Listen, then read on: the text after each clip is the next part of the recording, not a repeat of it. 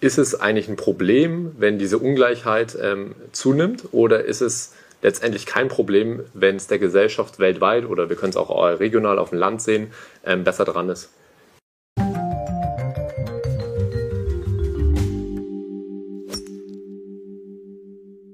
Äh, Ungleichheit ist äh, ein Problem genau für eine Menschengruppe und das ist für, für Neider. Für die ist es ein Problem.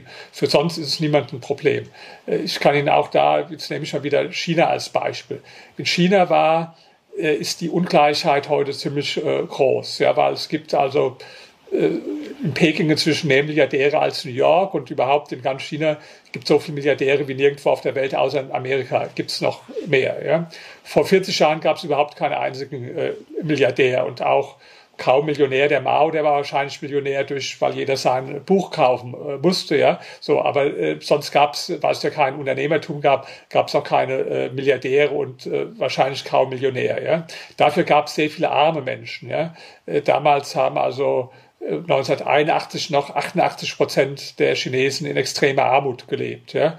Heute ist die Zahl auf unter ein Prozent gesunken der Chinesen äh, in extremer Armut. Ja. Gleichzeitig ist die Zahl der Reichen extrem gestiegen. Daran sieht man auch schon für jeden, der, äh, der nicht gerade jetzt eine 5 in, in Mathe gehabt hat in der Schule, ja, dass diese Nullsummentheorie falsch ist, ja, weil wenn jetzt die Reichen das Geld nur von den Armen nehmen würden, dann wäre es ja gar nicht denkbar, dass gleichzeitig die Zahl der Armen total sinkt und die Zahl der Reichen total steigt. Ja, das, das wäre ja äh, unlogisch dann, wenn diese Nullsummentheorie stimmt. Ja, auch eine gute Widerlegung übrigens. Ja. So, jetzt ist es so, die Menschen, die sind also ungleicher geworden in, in China. Das kann man auch messen. Es gibt den sogenannten Gini-Index. Da wird die Ungleichheit gemessen und die ist heute größer in China, als es damals war. Ja.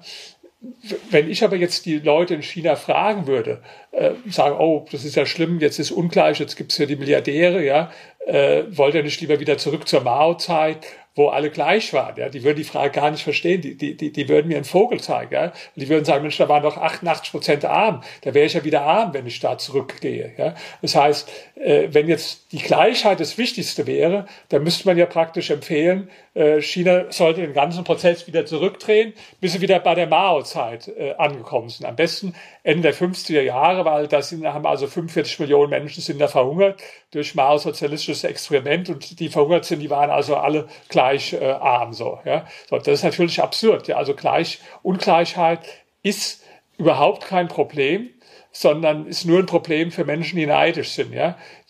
Die Leute, die ich in China gesprochen habe, die fanden es gar nicht schlimm, dass äh, Millionäre und Milliardäre gibt, sondern das waren deren Vorbilder.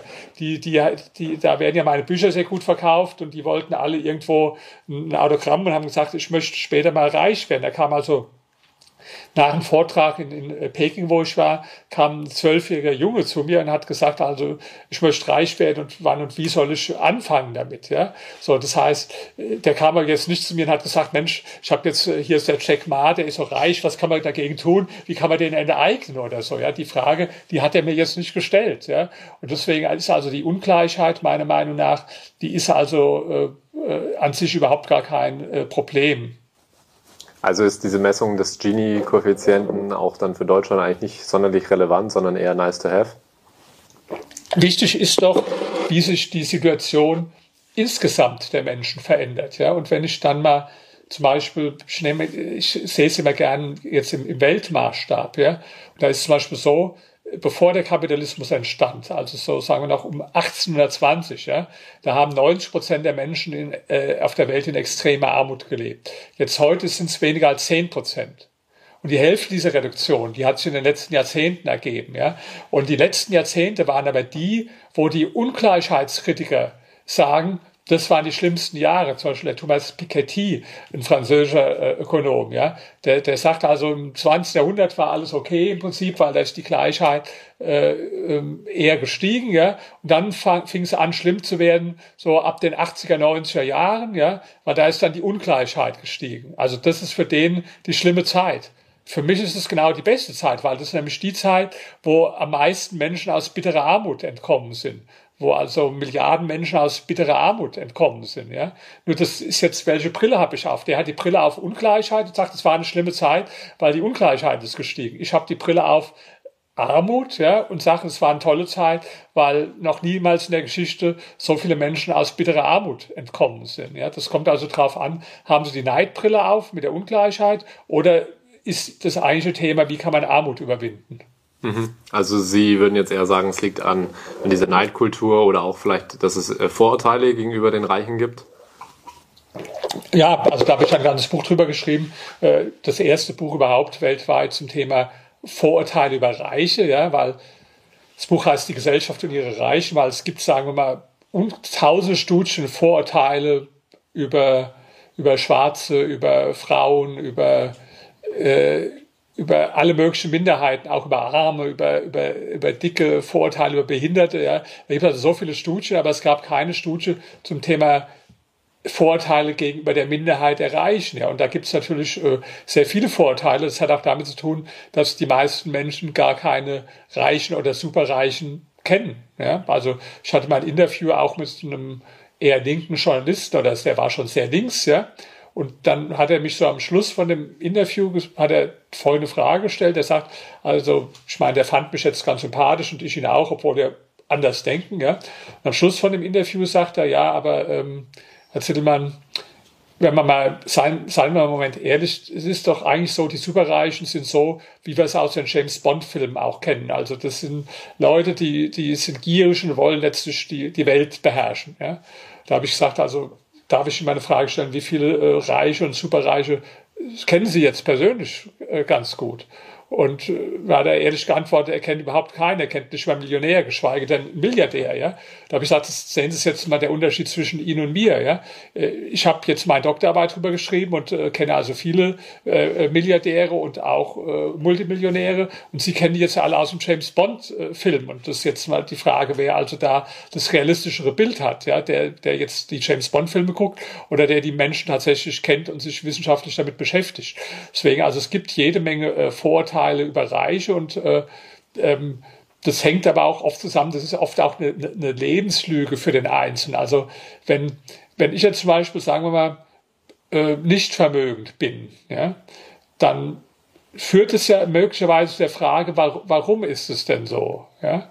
Und da gibt es verschiedene Antworten. Eine Antwort ist vielleicht, weil ich nicht so gute Ideen hatte wie der und der, vielleicht war ich nicht so zielstrebig, vielleicht war ich nicht so intelligent, vielleicht war ich nicht so fleißig. Das sind aber natürlich alles Dinge, sagen wir mal, die jetzt nicht sehr angenehm sind. Und deswegen ist also die einfachste Erklärung, wenn ich sage, die Reichen sind alle durch moralisch fiese Methoden reich geworden, ja, weil dann kann ich meine wirtschaftliche Erfolglosigkeit noch umdeuten zum äh, moralischen Plus. Also praktisch, ich habe jetzt nichts und das beweist, was ich für ein moralisch hochstehender Mensch bin, ja, weil ich wäre ja auch reich, wenn ich jetzt bereit wäre, so skrupellos zu sein wie die Reichen. Aber da ich ja so moralisch hohe Werte habe, bin ich es nicht und der Beweis ist also, dass ich nichts hab. So, ja. so, das ist natürlich eine bequeme Lebenslüge, aber klar, da, da, da muss man lachen.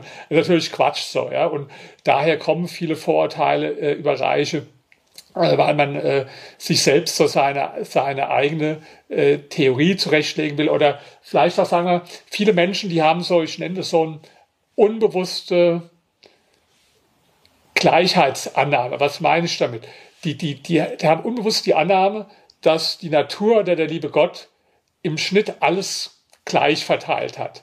Und wenn dann einer auf einem Gebiet besonders gut ist, ja, dann denken sie, automatisch muss der auf einem anderen Gebiet Minuspunkte haben. Also zum Beispiel, da sagen sie, die Frau, die ist zwar schön, aber wahrscheinlich ist sie blöd, ja? was unsinnig ist.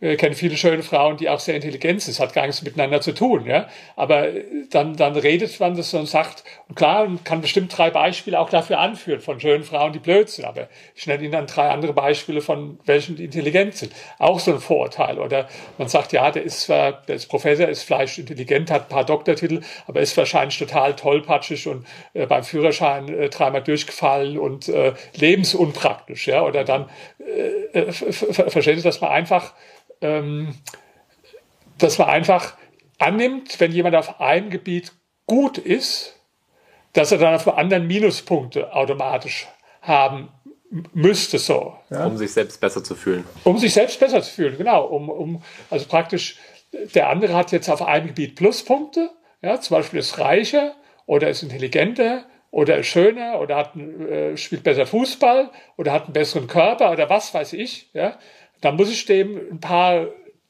deftige Minuspunkte irgendwo zu, zu, äh, zusprechen, ja, damit ich selbst wieder über ihm stehe. Ja, der ist als Fußballer klar, der ist gut, aber der, äh, der, der ist jetzt auch nicht der Allerhellste oder so. Aber es ist auch Quatsch. Natürlich gibt es Fußballer, die jetzt nicht die hellsten sind, gibt aber auch letztlich ist es wie, wie andere Menschen auch, da gibt es auch intelligente und gibt es weniger intelligente drunter, wie bei den schönen Frauen auch bei den Reichen. Natürlich gibt es auch Reiche, die jetzt äh, äh, moralisch äh, äh, schlecht sind und nach moralischen, ethischen Maßstäben. Ja? Aber die gibt es ja auch bei den Armen. Ja? Also es, es kann mir jetzt ja keiner einreden, zum Beispiel, dass man sagt, ähm, wenn ich jetzt hier in Berlin gehe, im Villenviertel, ja, da wohnen alle äh, Gauner und alle moralisch schlechten Menschen. Und wenn ich dann irgendwo in einen sozialen Brennpunkt gehe, da wohnen lauter Menschen mit dem äh, Heiligenschein, die sich äh, hochethisch und hochmoralisch verhalten. Das ist doch Quatsch. Das, das weiß auch jeder, dass es nicht so ist. Ja? Und deswegen sage ich, dass die, diese Frage, ob ein Mensch jetzt moralisch gut oder schlecht ist, die hat überhaupt nichts damit zu tun, äh, mit dem äh, Reichtum von dem Menschen. Mhm. Es gibt ja neben Ihnen noch einen anderen prominenten Reichenforscher in Deutschland, den mittlerweile im Ruhestand befindenden Professor Hartmann von der TU Darmstadt. Äh, der hat ja die These aufgestellt, dass ähm, bei Reichen es eher so ist, dass sie nicht mehr wirklich im Mittelpunkt der Gesellschaft stehen. Als Beispiel hat er da in einem Interview mit dem Business Insider ähm, gesagt, ähm, Friedrich Merz, der hat ja auf die Frage geantwortet, ob er, wo er sich in der Gesellschaft verortet sieht, äh, zur gehobenen Mittelschicht. Würden Sie sagen, so solche oder solche Erkenntnisse, die stimmen dann schon? Oder ist das auch eher Nee, da hat er das völlig falsch interpretiert. Ich sag mal, was eigentlich dahinter steht. Das war ja so. Die Bildzeitung hat den Friedrich Merz gefragt, ob er Millionär ist, ja. Und dann hat er erst so rumgedruckst und wollte jetzt keine richtige Antwort äh, drauf geben, ja. Und dann haben, haben die aber nachgebohrt und haben so eine Leseaktion gemacht, ja. Und dann irgendwann musste er zugeben, sozusagen, äh, dass er Millionär ist, ja. Und dann hat er aber hinzugefügt, ja, er wäre aber Mittelschicht, was natürlich totaler Quatsch ist. Der ist natürlich keine Mittelschicht. Aber woran liegt das, ja? Das liegt ja nur dran, dass, dass die, dass er weiß, dass es diese Vorteile gegenüber Reichen gibt. Zum Beispiel USA ist anders. Wie hat der Trump die Wahlen gewonnen? Der hat sogar sein Vermögen übertrieben. Das hatte gar nicht gestimmt. Der hat immer sich fünfmal so reich gemacht, wie er ist so, ja, weil er gedacht hat, dass es gut ankommt bei den Amerikanern. Er hat gesagt, guck mal, ich habe so viel Geld, dadurch bin ich politisch unabhängig, bin ich auf irgendwelche Spenden wie die Hillary Clinton oder so äh, angewiesen, ja. Also der hat das, der hat immer prozessiert gegen Forbes äh, weil äh, und immer Streit mit denen gehabt, ja, weil in Forbes praktisch sein Vermögen viel niedriger angegeben war, als er selbst das behauptet hat. So in Deutschland ist es gerade umgekehrt. Da macht der Merz sich äh, irgendwo erst traut er sich nicht zu sagen, dass er Millionär ist, ja. Da druckst so rum und dann sagt er, es ist Mittelschicht, ja. Aber das ist ja nicht, weil der jetzt einen Realitätsbezug verloren hat. Im Gegenteil, der hat insofern einen sehr guten Realitätsbezug, dass er weiß, dass das in Deutschland eher als Makel gilt für einen äh, Politiker. Also ich meine, der ist ja als Anwalt hat er so viel Geld verdient, ja. Wäre jetzt ein total erfolgloser Anwalt, ja, der irgendwo nichts auf die Reihe gekriegt hat, jetzt irgendwo einmal in der Woche irgendeinen Verkehrssünder vertreten äh, hat und da irgendwo gibt ja auch so Anwälte mit 2500 äh, Euro im Monat rumkrebst, da wäre es irgendwo okay gewesen, ja. Aber da er jetzt erfolgreich war als Wirtschaftsanwalt, war schon wieder schlecht so, ja. Und das wusste er. Und das ist also jetzt kein Beispiel, äh, äh das jetzt die These belegt, dass die jetzt völlig den Realitätssinn verloren hätten, sondern ist ein Beispiel äh, dafür, wie, wie neidisch die deutsche Gesellschaft ist, dass dann einer sich so verhält und so rumdruckst. Mhm. Sie haben zwar PR-Beratung für Immobilienfirmen gemacht, aber als PR-Berater von Herrn Merz hätten Sie ihn auch dazu geraten? Nee, überhaupt nicht, ja? weil ich meine, man sieht ja, wozu das geführt hat. Die Leute haben sich erst, äh, erst recht da rein äh, über ihn lustig gemacht, auch äh, zu Recht dann und es hat ja überhaupt nichts genützt. Ja? Ich hätte ganz anders geantwortet. Also ich bringe mal ein Beispiel. Wir hatten hier in Berlin einen äh, Bürgermeister Wowereit, ja, und da gab's so Gerüchte der Schwulen so und damals war das noch nicht so irgendwo akzeptiert, wie es heute ist, ja. Dann hat er was Gutes gemacht. Der hat sich hingestellt und hat eine Rede gehalten und hat gesagt, ich bin schwul und das ist gut so. Ja, so, damit war das Thema weg, weil er sich selbstbewusst dazu verhalten hat. Und wenn, wenn, wenn ich jetzt der März gewesen wäre, ich hätte gesagt, ja, ich, ich bin Millionär, ich habe auch gut verdient als Anwalt, ja, und ich äh, finde es toll, dass wir in einer Gesellschaft leben, wo auch äh, viele Menschen auch diese Möglichkeit haben, dass sie vorwärts kommen, wird sicher nicht jeder Millionär, aber wo jeder irgendwo gucken kann, wie erfolgreich und ich bin froh, äh, dass es mir gelungen ist und gönn's also auch vielen anderen, ja. Das wäre eine selbstbewusste Antwort gewesen. Aber wenn ich so rumdruckst, nee, bin ja eigentlich, äh, nee, und, und äh, mir geht's gut, aber ja, aber ich bin der Mittelschicht, ja. Das ist also so, der, der hat das Gegenteil damit bewirkt, äh, was er erreichen wollte. Ja. Die Leute haben erst recht sich dann über ihn lustig gemacht. Also man muss ja auch dazu stehen, wie man ist, ja. Und wenn ich jetzt wirtschaftlich erfolgreich bin, dann, dann stehe ich doch dazu und, und äh, schäme mich jetzt nicht dafür. Christian Lindner und Olaf Scholz äh, haben das im Übrigen auch gesagt, dass sie zur Mittelschicht gehören, äh, müssten, obwohl sie natürlich rein einkommensmäßig äh, schon mal nicht dazu gehören, müssten eigentlich, wenn sie es jetzt schon so ein bisschen skizzieren, dann die Reichen eigentlich in Deutschland mehr selbst aus der Deckung gehen und das äh, offensiver auch kommunizieren, um vielleicht auch selbst Vorurteile abzubauen? Ja, also das ist ja das, was ich den Reichen äh, vorwerfe. Also die einzigen Reichen, die sie immer hören, nicht nur in Deutschland, weltweit, sind so eher Außenseiter, die dann äh, sagen, ja, ich möchte auch noch höher besteuert werden oder so. Ja, gibt's ja so der George Soros oder auch von Warren Buffett. Äh, jetzt habe ich gerade sogar von dem Maschmeyer, den ich an sich schätze, gehört. Ja, ich hätte nichts gegen höhere Einkommensteuer und so weiter. Ja, das sind so Leute, die sind selbst schon äh, längst Milliardäre arriviert und die, die kokettieren damit und hoffen dann irgendwo, dass, dass die Medien sie dann lieb haben, wenn sie irgendwie so einen Spruch äh, ablassen. Ja, so, aber ansonsten äh, die sind, das ist ja atypisch, ja, dass jetzt ein Reicher sagt, er möchte gerne mehr Steuern zahlen. So, ich meine, abgesehen davon hindert ihn ja keiner dran. Es gibt ja beim Finanzamt sogar eine extra Kasse, da kann man das ja hinüberweisen. Wer jetzt irgendwo das Gefühl hat, äh, er, er hat zu wenig, der kann ja das überweisen, aber er möchte ja auch für andere Menschen das, ja. So, und äh, das heißt, nee, die Reichen, die haben auch schon mit selbst eine Schuld dran, äh, weil sie sich halt nicht erklären, weil die Zusammenhänge, die ich jetzt zum Beispiel erklärt habe, ja, wie wird einer überhaupt reich? Ich habe es ja gesagt, am Beispiel von den Albrecht-Brüdern oder von dem Schwarz von Lidl oder äh, Sie erinnern sich an die ganzen Beispiele, ja.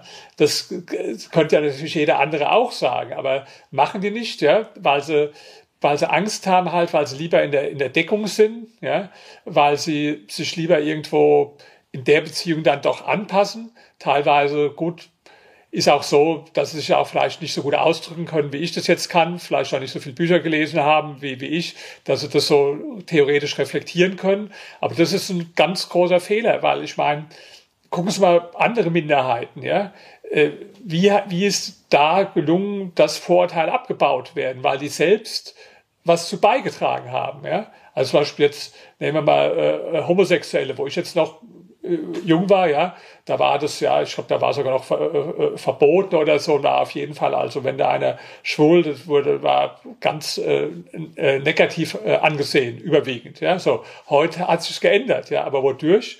Jetzt automatisch, nee, weil die äh, selbst, selbst und selbstbewusst viel dafür gemacht haben, ja.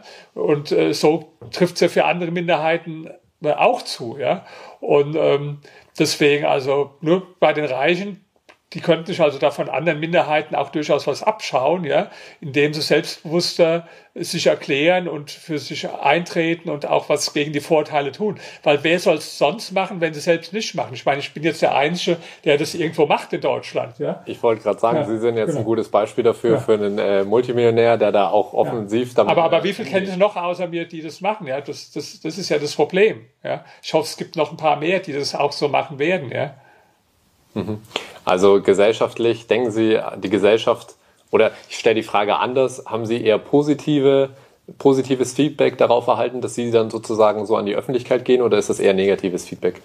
Es kommt ja immer jetzt äh, darauf an, was es für Leute sind. Ja, ich meine, äh, das so Meinung, wie ich sie vertrete, die polarisieren natürlich. Ja, das heißt, es gibt jetzt Leute, die finden es äh, äh, äh, klasse und die äh, die unterstützen das auch. Und es gibt natürlich jetzt andere äh, Antikapitalisten, ja, äh, die finden das natürlich ganz, äh, ganz schrecklich, wenn ich mit dem T-Shirt komme, I love capitalism, oder wenn ich sage, ich setze mich für die, für die Reichen ein, ja, dann finden die das natürlich schrecklich. Also, aber das stört mich nicht, das, das äh, polarisiert halt, ja. Ist es bei Ihnen auch eine Art von Selbstvermarktung? Also klar, ich baue mich auch selbst als Marke auf, ja. Äh, das heißt, wie macht man das? Dass man auch, sagen wir, für bestimmte Themen einfach steht und äh, Themen belegt. Und da ist es äh, durchaus auch sinnvoll, wenn man dann ähm, das offensiv und selbstbewusst formuliert, so wie ich zum Beispiel mit meinem T-Shirt I Love Capitalism. Ja, ich habe auch gemerkt, dass ich dadurch mehr äh, Respekt auch von Andersdenkenden bekomme. Ja, das ist doch immer im Leben so, äh, wenn Sie sich jetzt so für ihre eigene Meinung oder für das, was sie sind, schämen, irgendwie so, ja, so, sind so äh, unsicher, ja, der Kapitalismus, ich weiß auch, eigentlich ist er nicht gut, aber äh, vielleicht ist er immer noch äh, unter, unter allen schlechten Sachen immer äh, doch noch irgendwo etwas besser und, und so weiter, ja. Wenn sie jetzt so kommen, ja, äh, da, da kriegen sie auch keinen Respekt so, ja. Und wenn ich jetzt zum Beispiel, ich halte viele Vorträge vor äh, Studenten jetzt in den letzten anderthalb Jahren nicht wegen Corona, aber normalerweise, ja. So, da komme ich auch äh, oft mit dem T-Shirt I love capitalism und tu ganz selbst meine Meinung vortragen. Ich habe also gemerkt, ich komme auch gern mal zu Ihnen äh, äh, an, die, an die Uni, wenn, wenn Sie das organisieren. Da habe ich gemerkt, dass auch wenn die Leute anders denken, dass sie also die, dass ich das jetzt praktisch äh, offensiv und selbstbewusst und klar formuliere, ja, dass ich dadurch eher den Respekt bekomme, als wenn ich so drumherum rede und das verstecke und gar nicht richtig rauskomme mit dem, was ich denke. Also insofern äh, die, die Selbstvermarktung dabei, die ist nichts anderes als authentisch zu sein und das zu sagen, was man tatsächlich denkt und nicht irgendwie äh, drumherum zu reden. Wahrscheinlich haben aber vielleicht auch viele Unternehmer oder Reicher dann äh, Reiche eben Angst davor vor diesen möglichen Repressionen. Also wenn sie jetzt irgendwie an die Öffentlichkeit reden, dass dann eben die Leute kommen, vielleicht auch wie bei Ihnen, es gibt Kritiker, es gibt Befürworter, wahrscheinlich sind die Befürworter bei Ihnen in der großen Mehrzahl, aber vielleicht haben Sie gerade eben Angst vor diesen paar negativen Kommentaren und Sie haben, äh, Sie sehen vielleicht nicht so diesen Sinn dahinter. Könnte es auch daran liegen? Gut, ich meine, das ist jetzt vielleicht auch ein bisschen äh, eine egoistische Einstellung. Ja, wenn einer sagt, ich habe es zwar erreicht, aber äh, was interessiert mich jetzt, äh, wie äh, wenn es mir nicht mehr gefällt, kann ich auswandern. Äh, machen ja auch viele in ein anderes Land gehen oder so. Ähm, ist jetzt nicht so meine Einstellung. Also ich, äh, ich will schon auch anderen Menschen was vermitteln. Ich sage, ich habe das jetzt für mich selbst geschafft und dann will ich auch anderen Menschen was darüber äh, berichten oder meine Erkenntnisse und äh, Erfahrungen und auch die Ergebnisse von meinen Forschungen äh, weitervermitteln, weil ich sage, ähm, ich, ich gönne das auch anderen Menschen sozusagen. Ja, wird nicht jeder erreichen, aber dass, dass ich mehr diese Gedanken verbreite. Anderen, denen ist es egal. Vielleicht haben sie aber auch nicht so, ja, hat ja nicht jeder die gleichen Fähigkeiten. Also das ist ja, ich bin ja insofern etwas atypisch, weil ich bin zugleich Intellektueller, also ich habe zwei Doktortitel veröffentlicht in, in Fachzeitschriften, habe 25 Bücher geschrieben und bin aber zugleich auch jemand, der als Unternehmer äh, vermögend geworden ist. Und das ist jetzt eher ungewöhnlich. Ja? Also die meisten Intellektuellen, die sind jetzt ja keine äh, äh, Unternehmer und so. Und die Unternehmer wiederum, die, die können sich oft nicht so gut eloquent